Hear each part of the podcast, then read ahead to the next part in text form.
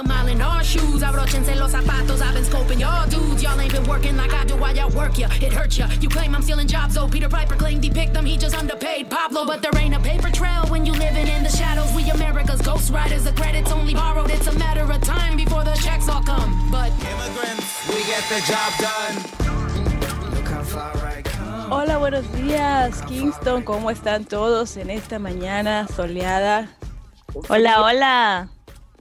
Está conmigo Marta Preve. ¿Cómo estás, Marta? Bien, bien. Esto es No Me Digas. Feliz de estar acá. If you're part of our English speaking audience, we'll be switching today between English and Spanish. So, some sections of the show are going to be in English and some sections of the show are going to be in Spanish. So, stick around.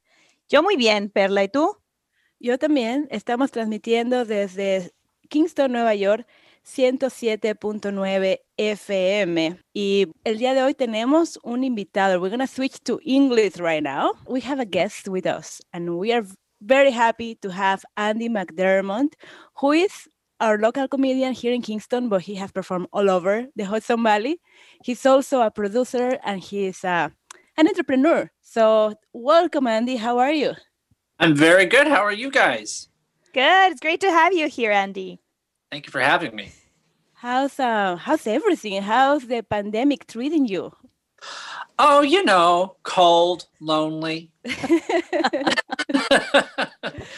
hasn't been that bad. I've been kind of getting used to being home a lot.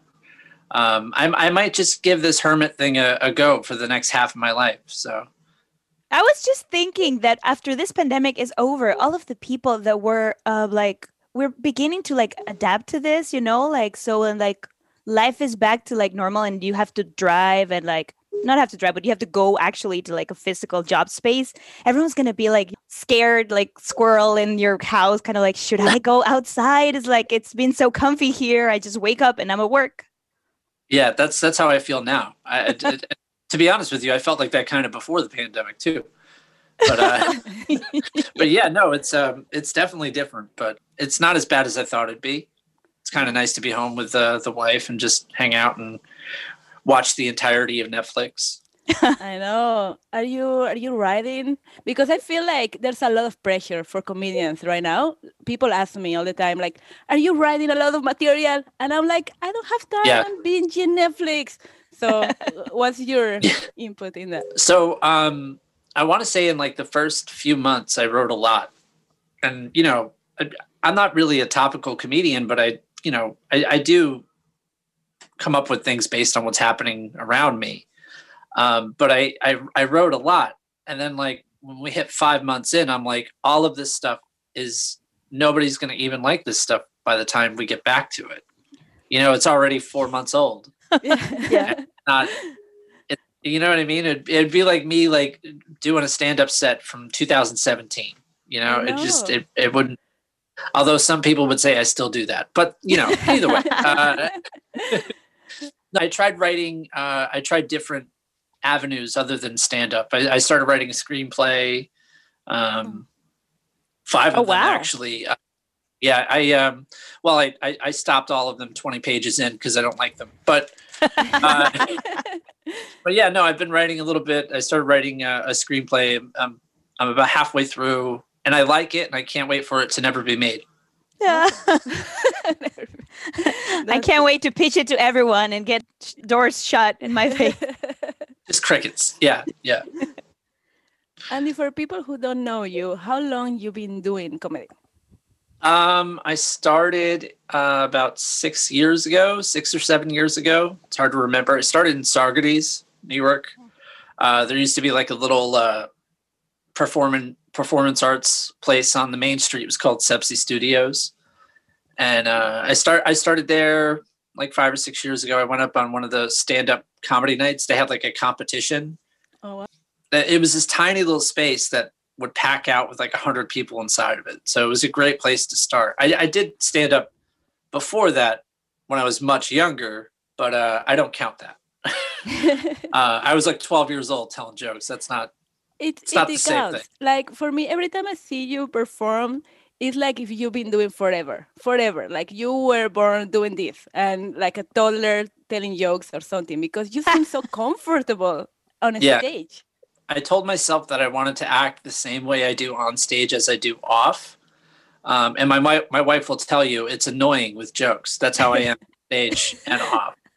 I, I never stop. But um, I really enjoy it. I miss it a lot, like a lot, a lot. I used to do the open mic with David at uh, Tony's Pizzeria Yes. in Kingston on Broadway, and I miss doing that every Wednesday.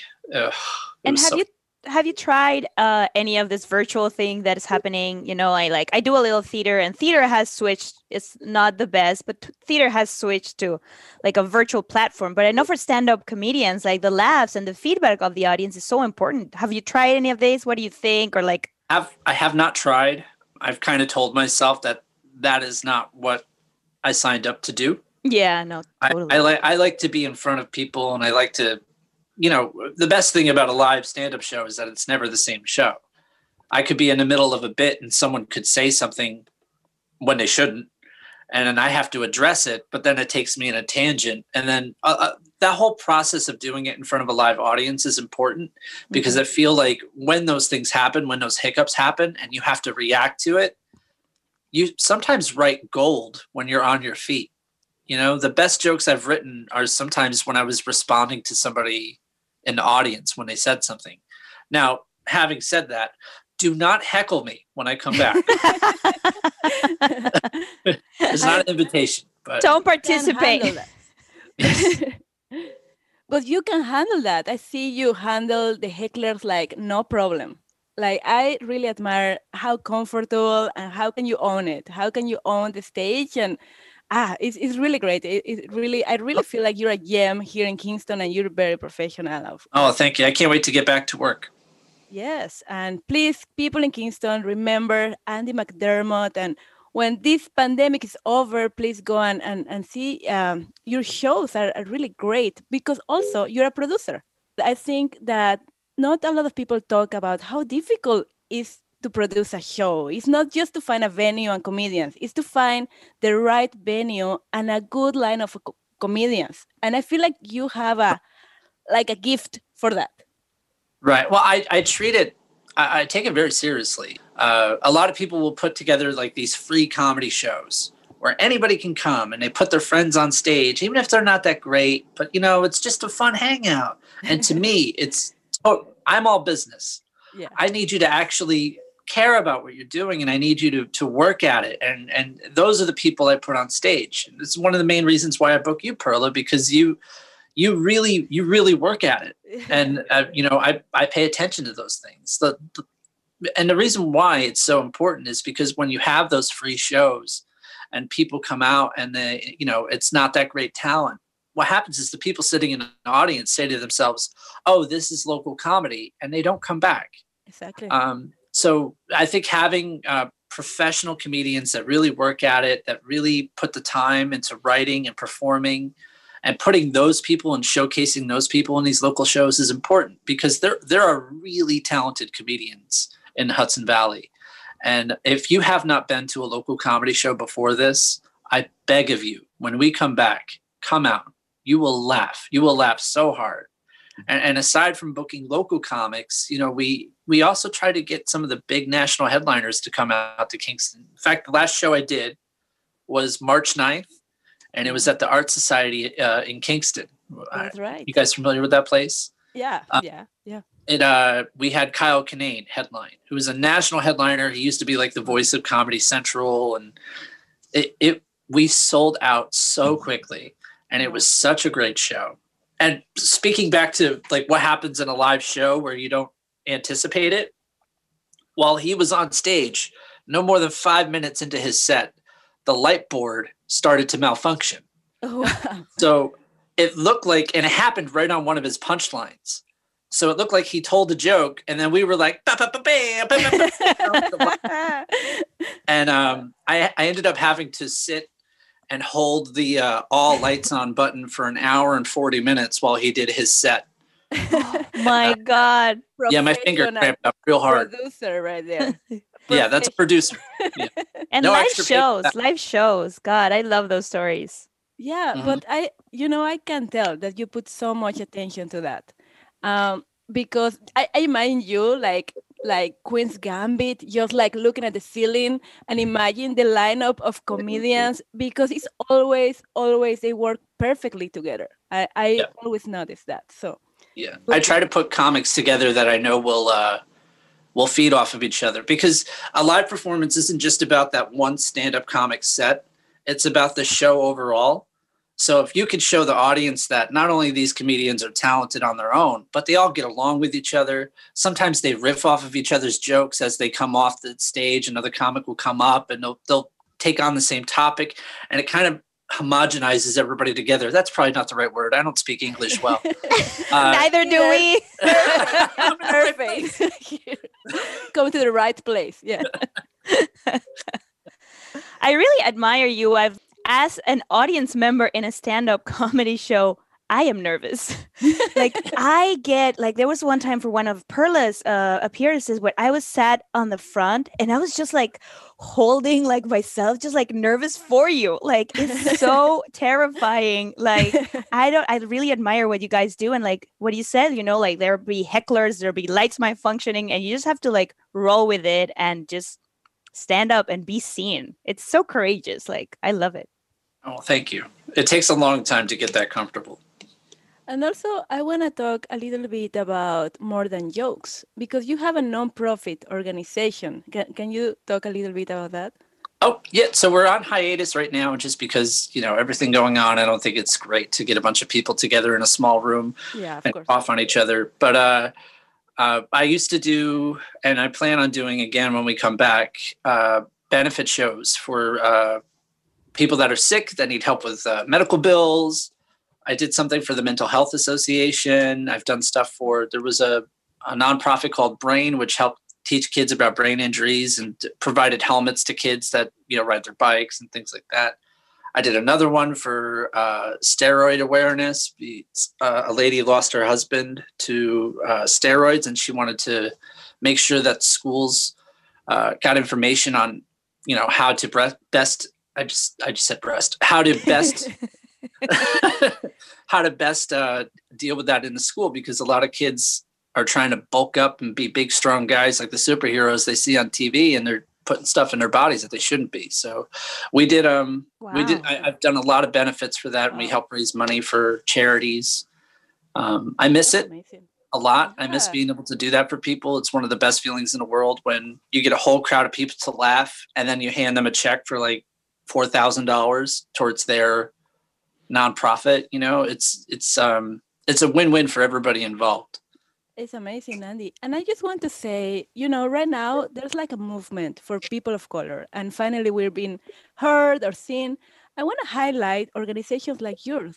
Before it was a trend, you were very inclusive. And also, it's not so easy for me to find a place where I just feel treated as an individual. Like I'm not another Mexican. After I took a class with you, remember? I, that's what how I started with comedy That's how we met. Yeah.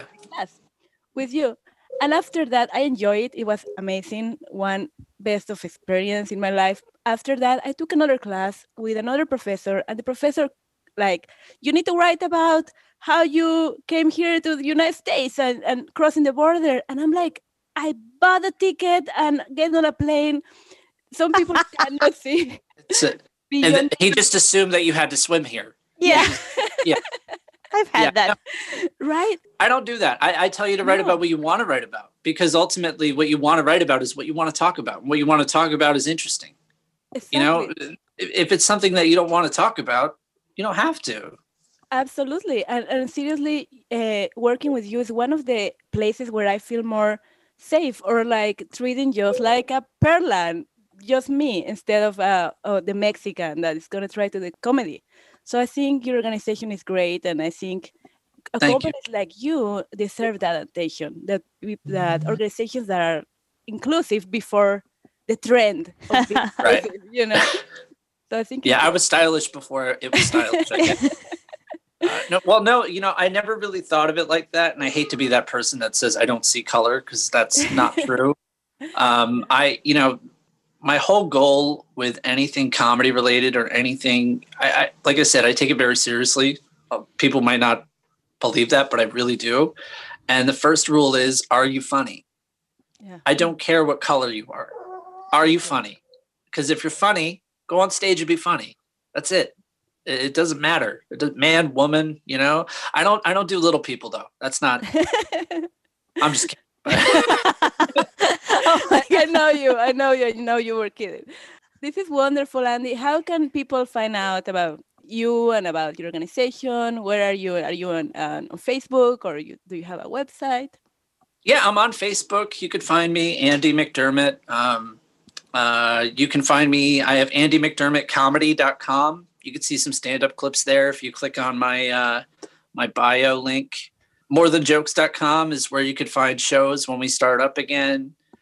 Yeah, I have a few clips on YouTube. I've been releasing little clips. I used to never release anything. I release like one little tiny thing every two years, but now with nothing going on, I'm like, please don't forget me. And I everything out.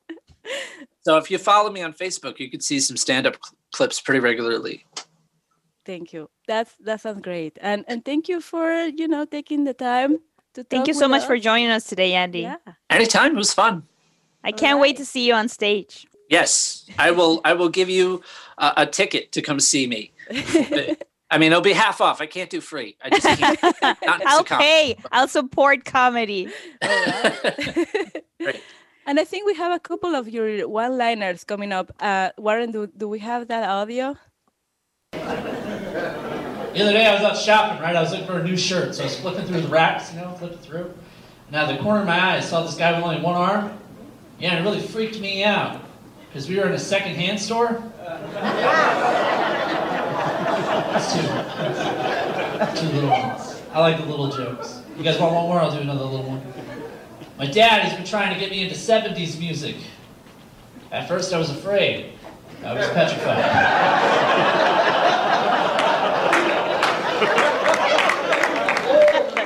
That's a little taste of what is Andy McDermott. So please follow him, and when this pandemic is over, go and watch a show. Thank you, Andy. Thank, you, guys. Andy. Thank you for being here today. I'm gonna try this. Adios. Perfecto. Have a good night. You too. Bye bye. Órale. Bueno, pues ahora estamos cambiando a español, Marta. Vamos entonces a las noticias nacionales. I like to be in America. Noticias nacionales.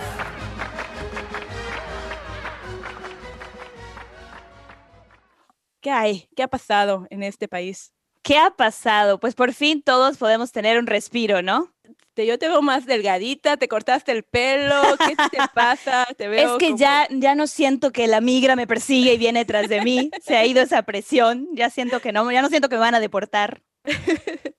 ya, ya puedo cancelar mis clases de defensa para la guerra civil que estaba yo tomando. Así es.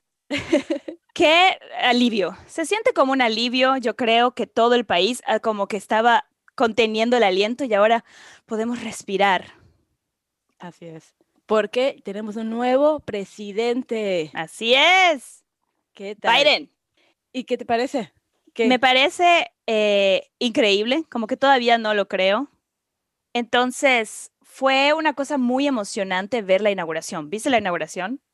Sí, me yo no me acuerdo, yo no sé si tengo bloqueada la inauguración de hace cuatro años, pero no me acuerdo para nada de sentarme a verlo y ahorita creo que ha sido tanta, tanto el deseo del cambiar de presidente ya que nada, que toda la, todo el mundo se sentó a ver y, y- y- y tantas cosas que sucedieron, ¿no? Que vamos a hablar ahorita de ellas. Así es. Como, por ejemplo, este, Kamala Harris, que ya es nuestra vicepresidente y la primera mujer siendo vicepresidente. Me parece que todavía no lo puedo creer. O sea, todavía no lo puedo creer. Te digo, estoy todavía en shock con todo lo que está pasando. La primera mujer que también es African American, Asian American. Entonces, es un, es un gran logro para la gente. Y ella misma lo dijo en un discurso cuando anunciaron que habían ganado, ¿no? O sea, la gente, las niñas de este país pueden ver y decir, yo puedo llegar a un puesto de oficina como ese. Y creo que estamos muy cerca de que tener una presidente mujer como presidente de los Estados Unidos. Así es. Y como dato cultural, yo quiero decirte que no ha sido la primera persona de color en ser vicepresidente, porque aquí te tengo el dato. Ta, ta, ta, ta.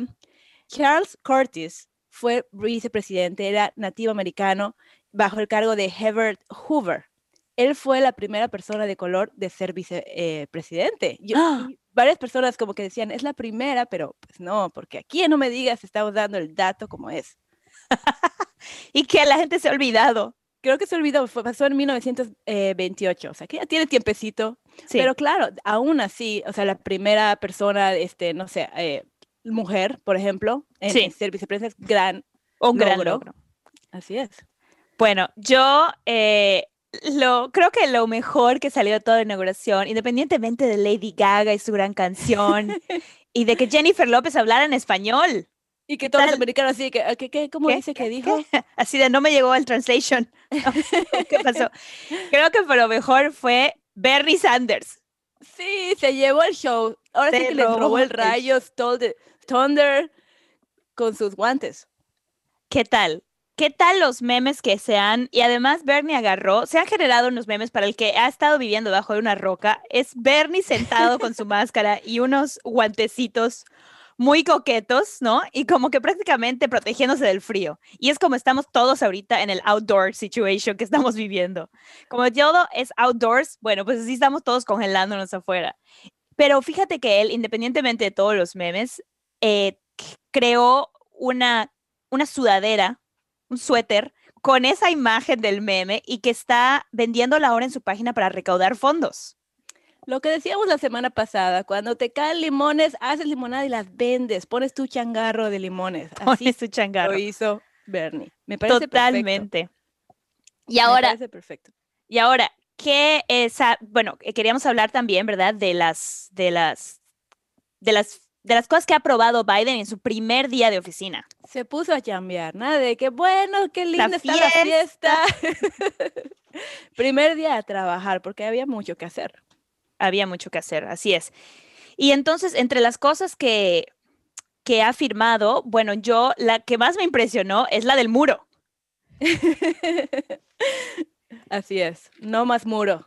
No más muro, eh, 17 órdenes fue las que firmó, entre ellas la pandemia, ¿verdad? Eh, cosas de inmigración, Perla. Esto es muy importante porque, porque ha regresado el apoyo a los Dreamers, que son estos niños que, que son hijos de inmigrantes, pero que no tienen la ciudadanía. Y entonces todas estas, em, se había suspendido el apoyo, eh, los lazos con la Organización Mundial de la Salud, que eh, el que no debe ser nombrado fue, fue el que rompió lazos.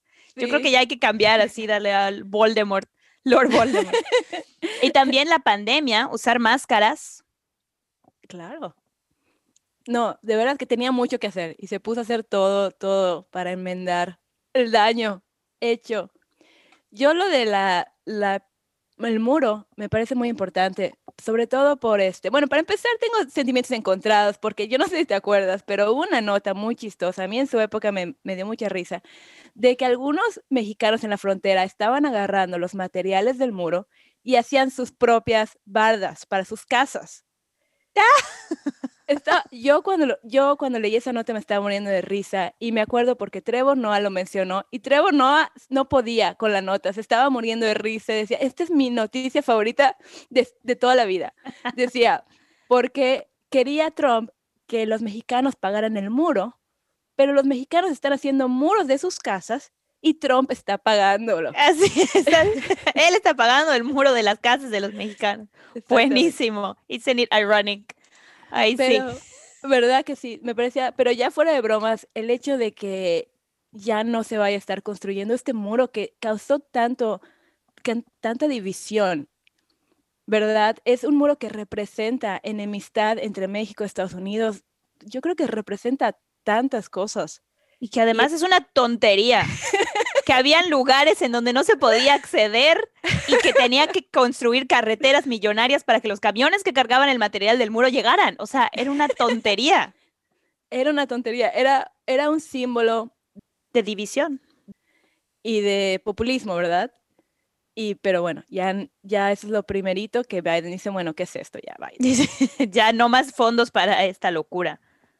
A mí lo que me encanta es que el, el, pre- el expresidente, que no debe ser nombrado, que Trump se fue a Florida, a su resort de Palm Beach, y sus vecinos no lo quieren. Sí. O sea, ya es un viejito más que se traslada a Florida a retirarse, pero resulta que no lo quieren y cuando hizo ese club de golf, firmó unos papeles para que le permitieran, donde dice que no puede vivir ahí más de siete días consecutivos y en total 21 días al año. No puede residir ahí para que no se vuelva una residencia en lugar de un, club de golf. Entonces los vecinos están levantándose en armas para sacarlo, así de aquí no te queremos. Wow. No, y entonces, el, ¿dónde se va a ir? Ya lo vamos a tener sin hogar aquí en las calles de Nueva York, o yo no sé qué va a pasar con él, pobre. Ya me da pena, ya hasta me da pena, pero bueno. que ya sé, ¿verdad? Todos estamos así como, pobrecito, lo que necesita es un asilo para, para ayuda mental, es lo que necesita esta persona. Sí, claro que sí. ¿Y qué más? ¿Qué más? ¿Qué más? Te quiero decir de que Biden quitó el botón de Coca-Cola que tenía el presidente, porque tenía un botón en su escritorio para pedir Coca-Cola de dieta. ¿Era Pepsi o Coca-Cola? Coca-Cola de dieta, Coca-Cola. sí. Y entonces Y tenía un lo- botón, a ver, espérame, espérame, espérame, espérame, explícame eso, ¿cómo está? tenía un botón para pedir Coca-Cola de dieta. Ojalá te pudiera dar más explicaciones, pero así de ridículo, así es. No es una, no es una metáfora, es realidad. O sea, tenía un botón debajo sí. de un plastiquito y lo subía y así. Y yo digo, bueno, un día que esté medio distraído, hace, yo quiero Coca-Cola. ¡Ups! Es el botón de la bomba atómica. no, por favor. No, por favor. Pero ¿Qué? ya. clase de persona. Y él es el, él, él lo instaló, ¿verdad? O sea, no es algo que tenían presidentes antes de él. No, Qué fuerte. El privilegio, el privilegio. el privilegio. Que aprieto y lle- llega la coca.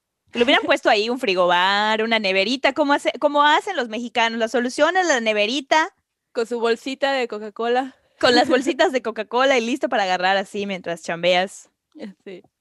No, yo quería darte que también Fauci, que ha estado a la cabeza de la pandemia y ha tenido que tragarse tanto, decía que sentía un sentimiento de liberación, porque ya podía hablar una, las verdades científicas sin miedo a estar contradiciendo al presidente. Entonces, me parece súper fuerte que el líder, ¿verdad?, de, de enfermedades infecciosas hay- haya, haya tenido que andar así como que sobre cristales rotos caminando pensando, voy a decir unas verdades y el presidente está diciendo lo contrario, entonces ya puede descansar y siente que con, el, con la vacuna y el plan de Biden puede ser que en, otoño ya tengamos un grado de normalidad.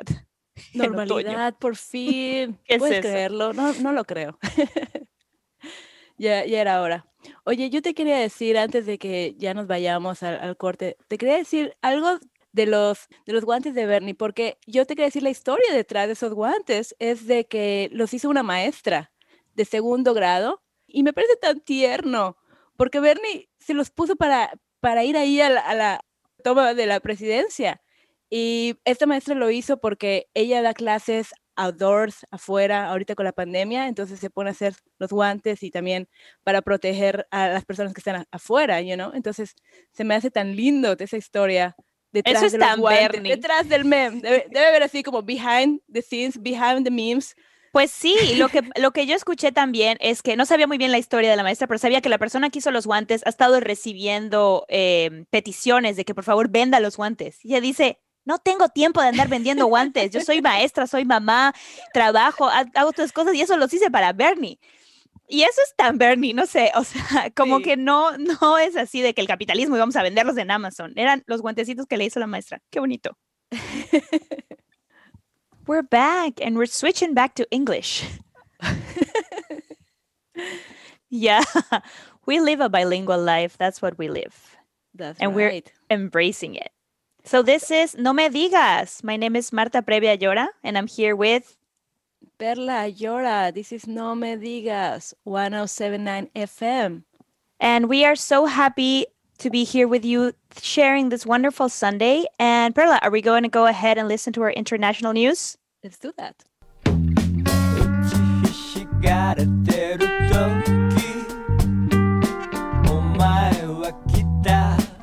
And now, the international news.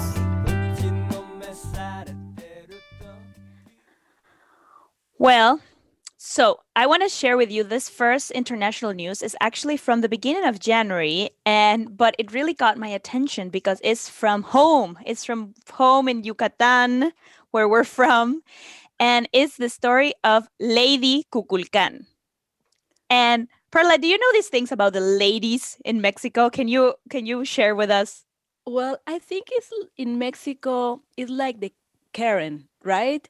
So every time we have a privileged woman acting out, we call her the lady, and then we add the thing in question. Like right now is Lady Kukulkan, but I think the first one was Lady 100 pesos, right? It was Right. a girl, a privileged girl that she was trying to give 100 pesos to a policeman as a bribery and yeah so the ladies are perfect. Like the ladies are basically someone that like trying to get away with something. So what happened is that this this woman who's uh, I don't think the name has been released, but she climbed the steps of the main uh, castle or pyramid in Chichen Itza, this Mayan ruin site, like one of the most important Mayan ruin sites, Chichen Itza.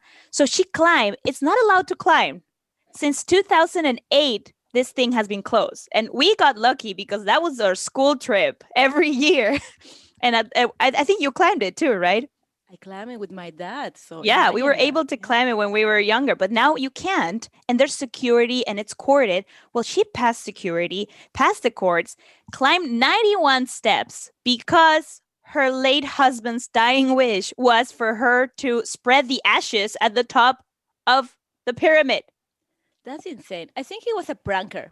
I think he was like i'm just gonna do this as my last prank and he probably is looking down because he's in heaven i'm trying you know i'm Catholic. Yeah. so looking down and saying ha ha ha she fell for that Oh, well, like the poor woman, I feel for her because what do you do if someone that dies gives you a wish that you need to break the law? And it's like their dying wish, but you need to say, like, no. people let's talk about our dying wishes we don't need to get fancy you know like marta can you take my ashes to the peak of the mount everest Yeah. i mean It's like, and die in the process. Yeah. No, well, well, she is now being called Lady Kukulkan, who Kukulkan is like one of the god gods of of the Mayan beliefs, and she is now facing, you know, th- uh, thousands of pesos of fines, and also she's facing maybe some time in jail. And I just want to say, people out there, make your dying wishes something that your loved ones can do. Just drive to the closest beach and dump the ashes. I don't even know if that's allowed, but do something simple. That's right. so I another news I want to talk about it was uh it's a, a woman. Uh, her name was Justina Justina Rojas. She was 63 years old and she was illiterate. But then she decided to learn how to write and how to to, to read and she wrote a book in Nahuatl Oh, and now she got a, the state award for that book which is really cool to hear stories about people who you know get free of the social construct of aging you know of age and they can do they can learn new things right Wow. Yeah. absolutely. And in Nahuatl, that's that's really amazing.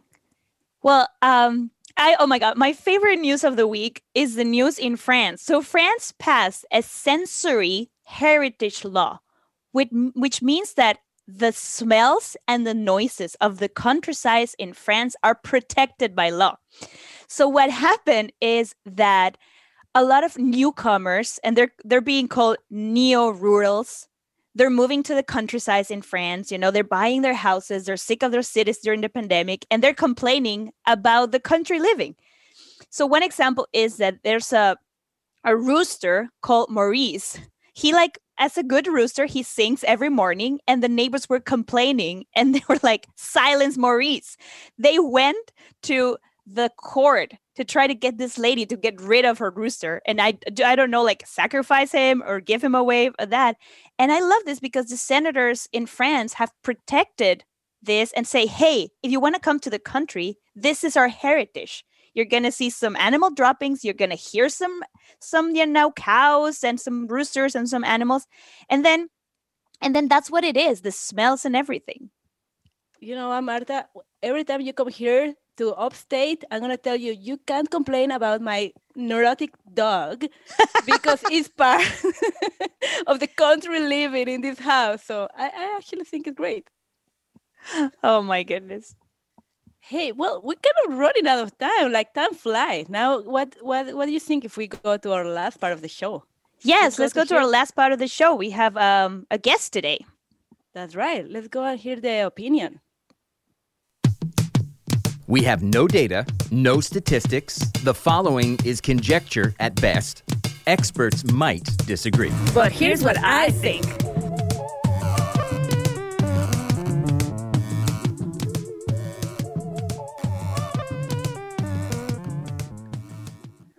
Bueno, y el día de hoy we're going to switch back to Spanish.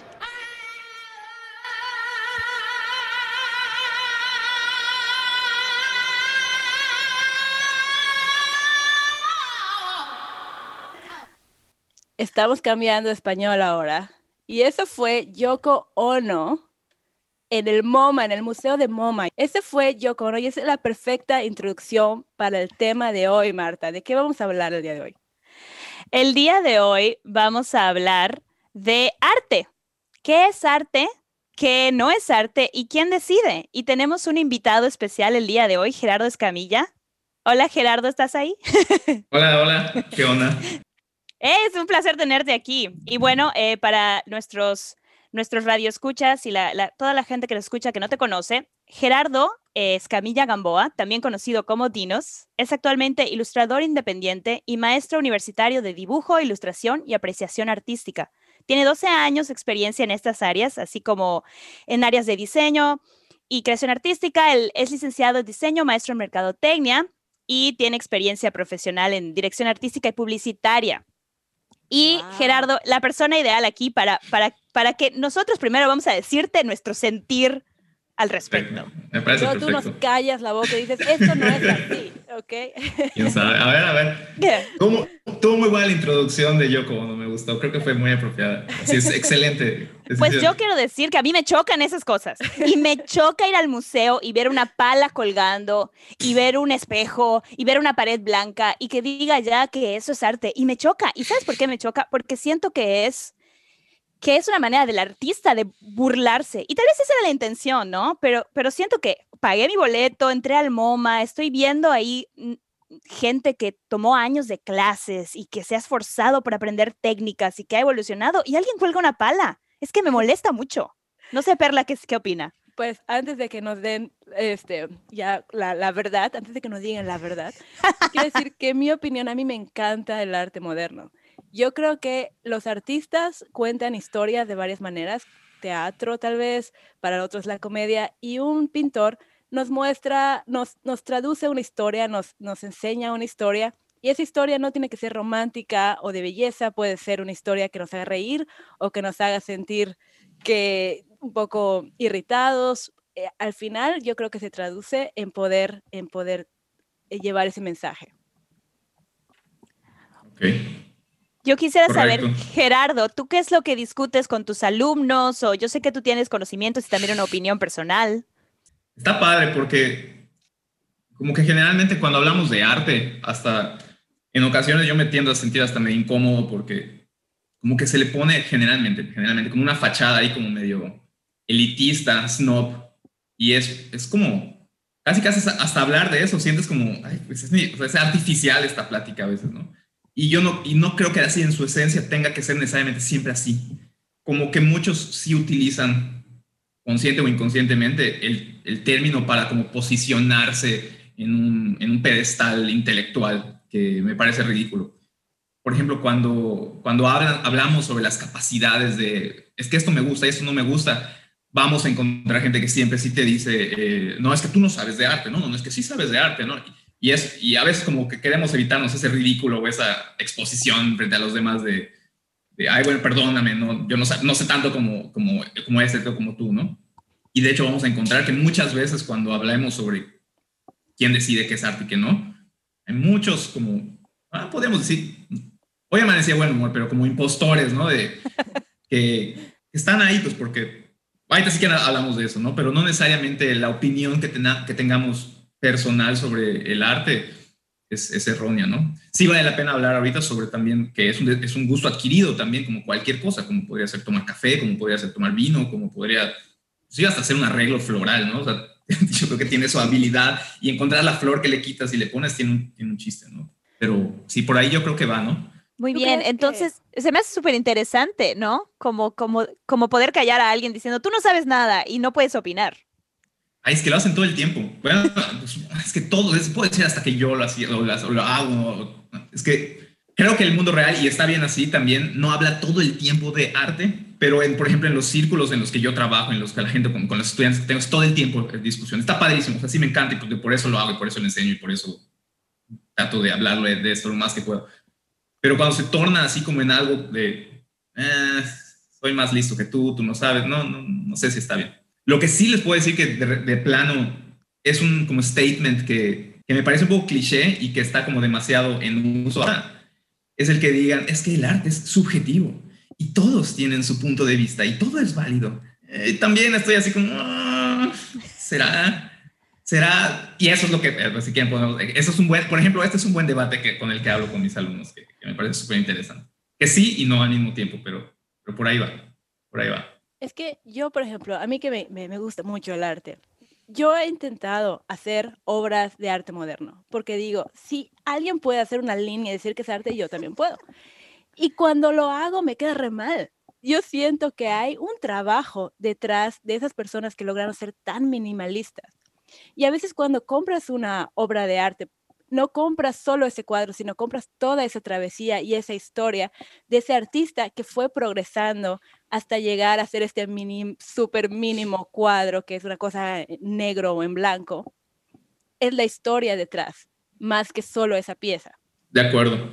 Sí, no, solo eso, yo sé, sí, de acuerdo. Yo creo que es, en gran parte estás comprando. Al final el artista habla por sí mismo, no tiene derecho a hablar. El artista no creo que busque esencialmente dar un mensaje de la voz del mundo, así como un artista habla por sí mismo y cuando inclusive si pensamos, por ejemplo, en el término exposición de un artista, es la exposición de él mismo. Es, pensemos que él exponiéndose a sí mismo, como, vamos a decirlo figurativamente, desnudándose es él con sus imperfecciones y con sus defectos, tal y como es, no es poniéndose de la manera más perfecta. Y si nosotros encontramos eco en esa imagen del artista o en ese ready-made del artista o en este, no sé, calcetín sucio en, del artista, pues qué padre, ¿no? Y, pero es parte también entender que la, el, el, objeto, trabajo de un artista, aunque no nos guste, si, si logramos, si alcanzamos a ver que muestra una parte auténtica de él, una parte real o una, una denuncia real de él, inclusive una, una, una, denuncia satírica es válida. Por ejemplo, el plátano este de Mauricio Catelán, del plátano pega en la pared. Eh, a mí me encanta a propósito. ¿Por qué? Yo, yo, creo que va por ahí. Sí, yo, Quiero saber por qué te encanta. ok.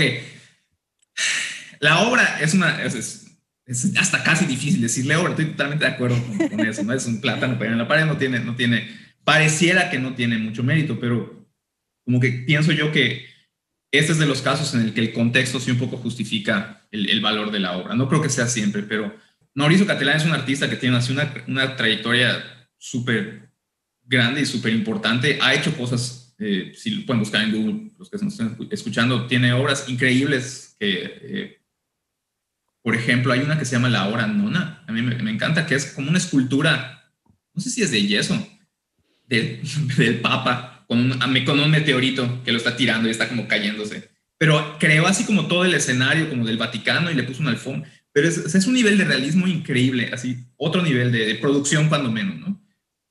Esta, esa hay una que tiene unos, igual con unos caballos, igual como falsos, ¿no? Obviamente no reales, como colgándose de una, tipo una lámpara o sea, hace, o sea, cuando menos su trabajo es normal o previamente súper complejo y súper elaborado. Digamos, si no nos gusta o no nos gusta, bueno, eso ya sería otro tema, ¿no? Pero pienso que parte del mérito es de, de, de que el artista, cuando supo que iba a tener su espacio en, en, para la exposición, en algún momento leí la entrevista que le hicieron de cómo salió esta obra y él decía es que está, estaba bien frustrado, no, no tengo... Eh, no tengo idea de lo que voy a hacer, tengo miedo de exponer esta vez. Ya se espera mucho de mí como artista, eh, ya la gente conoce mi nombre, ya la gente está buscando que yo sea la nueva noticia y tengo miedo de no alcanzar ese, alcanzar ese hype, ¿no? Estándar, sí. Oh, Y de hecho la obra es lo que parte, lo que me encanta, la obra, el nombre de la obra se llama El Comediante, que yo creo que nos, nos ayuda un poco a entender un poco el, el- qué es lo que quiso hacer. Entonces, él dice en la entrevista que, en la entrevista que le hicieron, que cuando ya no tenía la menor idea, dijo, bueno, me voy a tomar un break. Ven- vengo a pensar qué es lo que voy a hacer. Y se fue y compró comida, tenía hambre, compró un plátano y con un racimo de plátanos, creo. Se estaba comiendo uno y, y agarró uno y lo pegó en la pared como para inspirarse. de, ¿Qué voy a hacer ahorita? A ver, si veo un plátano en la pared, igual, como que algo así hacía, como que contemplaba en la pared, como para empezar a pensar, ¿no? Y no se le ocurrió nada mejor. Entonces, el título del comediante, hasta donde yo alcanzo a ver, es, él es el comediante, él es el asmerrir, él es el payaso. O sea, yo, es, él es él en su punto de quiebre casi, casi, diciendo, soy un chiste, o sea, ¿por qué me hacen tanto caso a mí? ¿Por qué esperan tanto de mí? Soy esto, o sea, soy, soy tan poco conceptual y tan poco inteligente que lo más que alcanzo a dar ahorita es un simple plátano y eso es y muchas veces sí me siento yo también, así como, no, no puedo dar más, o sea, es- esto también soy esta parte cero creativa y cero, con cero visión artística. Toma, esto, esto puedo hacer ahorita y no puedo, hoy no puedo dar más.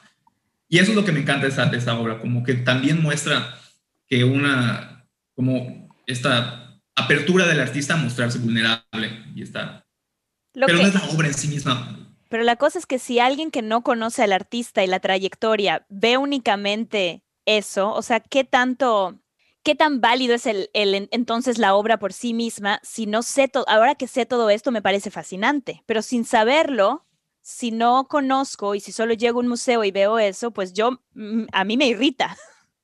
Yo creo Sí. que, que debe ser válido el hecho de que haya personas que puedan, que puedan dar un, un, un margen, un, un estándar de calidad al arte. Yo no sé si hay, como en, en, en, en los films, en unas películas, hay críticos de cine que saben y que ellos te pueden decir, ok, tú puedes tener tu opinión personal, te puede gustar o no, pero esto yo como crítico de cine, que estudié cine y que sé todo de producción, esto es lo que yo pienso. Entonces, ¿qué tú piensas sobre eso? ¿Debería haber algún estándar o hay algún tipo de... Sí, pareciera, de hecho, pareciera que no lo hay, o sea, porque cuando vemos cosas así pegadas en la pared, eh, decimos, es que ¿quién, ¿quién controla el arte? Pero todo lo contrario, al menos desde, desde lo que yo he alcanzado a ver, está súper controlado. De hecho, la norma, lo más común es que hay hordas de artistas que salen, que no encuentran lugar donde exponer, o sea, que no encuentran eco en su arte. Y el arte está muy cerrado a círculos elitistas y clasistas con mucho poder, con mucho dinero. Y este nicho de gente que está en esta posición es la que decide. Y muchas veces estas personas que están ahí, que son las que deciden, no necesariamente son las personas más aptas o más eh, estudiadas en, en, el ámbito. Que yo estoy de acuerdo con lo que dice Perla, eh, sí debe haber a una persona, o sea, sí debemos concederle a la persona que estudió y entregó toda su vida a entender la historia del arte, a entender estética, apreciación, etcétera, etcétera, hay muchos temas, como decir, bueno, tal vez él sepa más que yo, pero muchos escudan diciendo, no, como el arte es subjetivo, es lo que les decía, como el arte es subjetivo, no, pues mi voz, que yo, por ejemplo, nunca he abierto un libro de arte y pues me vale el arte, pero si yo digo que esto es arte, yo tengo el mismo, el mismo peso de voz que Mr. Guggenheim, ¿no? O sea, y, y, y, no, o sea, no, también, como en el cine lo, lo mencionaban, permitámonos creer que hay gente que puede y que ha atravesado estudios de esto, que tiene más sensibilidad artística, claro. que tiene más conocimiento y que se dedica a esto desde hace muchos años, ¿no? Yo estoy Pero de acuerdo. Sí. Y tampoco creo que sea tan fácil hacer una obra tan minimalista. A mí me gusta, por ejemplo, el editor que hace lo de los globos, creo que es Jeff Koons. Uh -huh. A mí me gusta mucho ese globo porque se me hace muy divertido y muy estético y minimalista. Y el otro día dije, bueno, a mí me gusta la escultura, entonces voy a hacer algo así como eso. y me puse, me puse a pensar horas, ¿qué puedo hacer que sea tan estético y que sea tan divertido? Y de verdad que estuve horas y digo, bueno, no llegué a nada. Por eso no soy rica, por eso no tengo exposiciones en New York. porque no es tan fácil sobre todo ser minimalista. Yo creo que incluso si yo hago un bodegón, a lo mejor ahí me sale medio medio, pero hacer algo tan minimalista no es tan fácil, creo yo. No, y pero sabes que está padre que el, por ejemplo, el que te haya un pensamiento como común es este de, a veces cualquiera lo puede hacer, es, es clásico, así como, ay, mi hijo de tres años pudo haber hecho esta misma obra de 300 mil dólares, o sea, es clásico. ¿Y sabes qué es lo que está para eso, pienso yo? Que nos, que nos lleva a nosotros a creernos que podemos ser artistas. Y eso es algo que el arte contemporáneo ha dejado positivo, diría yo, sobre la sociedad. Y el que por, tú, por ejemplo, te hayas animado a hacer una obra, es cuántas personas seguramente habrán intentado lo mismo. Aunque no, nos hay- aunque no hayamos estado conforme con el resultado, pero el que nos lleve a crear arte como considerándonos mortales y no considerándonos como artistas, está súper padre. Ah. Eso es algo que conscientemente el, el arte contemporáneo hace. Como decir, el, el arte, los artistas contemporáneos, por ejemplo, ponen una bola de papel en el museo y, te están, y nos están diciendo de manera consciente, tú también puedes hacer esto, ¿por qué no vas y lo haces? Todos- el arte no es elitista, bueno, va a ser una contradicción más adelante, pero nos está diciendo, es un poco irónico que yo esté en el museo haciendo lo que tú puedes hacer, ve y hazlo, nos están diciendo. Está súper padre que nos de- manden este mensaje del arte, está al alcance de todos. El arte moderno es inclusivo. I love it. Ujú. Voy a ver a la pala ahora con otros ojos. Sí, claro. O sea, cuando ya le ponen una etiqueta de 300 mil dólares, eh, Ya, ya nadie- creo que mar- marca, marca una, una diferencia. ya sí, solo Jeff Bezos la puede comprar. Exacto. Súper bien. No, pero sí, por ejemplo, Marta, lo que tú decías estaba padre. Eh, o sea, yo necesito saber el contexto del artista para poder eh, apreciarla. Por ejemplo, sobre eso, hay un, hay un libro, es el- como que el libro del introductorio a la historia del arte, se llama Historia del Arte, de Gombrich, es el, es el autor. Y por ejemplo, en la introducción dice, cualquier motivo que tú encuentres para disfrutar del arte es bueno. Si tú ves una pintura, por ejemplo, y te gusta el paisaje porque los colores del cielo te evocan, por ejemplo, a mi playa de Chelem, me recuerda a mi infancia, Sí. es, buen, es, es una excelente razón. O sea, hasta que eso sea un motivo de que tú aprecies eso, está, es, es, es genial, es bueno. Desde, el- desde la razón más sencilla hasta... Estoy escuchando. Perdón, sí, Gerardo, se nos acaba el tiempo. Ya se están, ya nos están apagando. Pero nos me encanta que- Como en el antro. Nos despedimos con esta idea de que el cualquier cosa que te acerque al arte es válida. Gerardo, muchísimas gracias por tu tiempo. No, al contrario, gracias a ustedes. Muy bueno. Gracias, Gerardo. Y thank you, Warren. Thank you for everything. And please keep keep listening the station. Erika is coming to Italiano and Erika with Let's Talk Kingston. See you next week. Gracias, Gerardo. Bye. Nos Adiós. vemos. No trates de obtener dinero porque no vas a tener. No intentes ser tan cool porque no lo vas a hacer. Anyway, yo no sé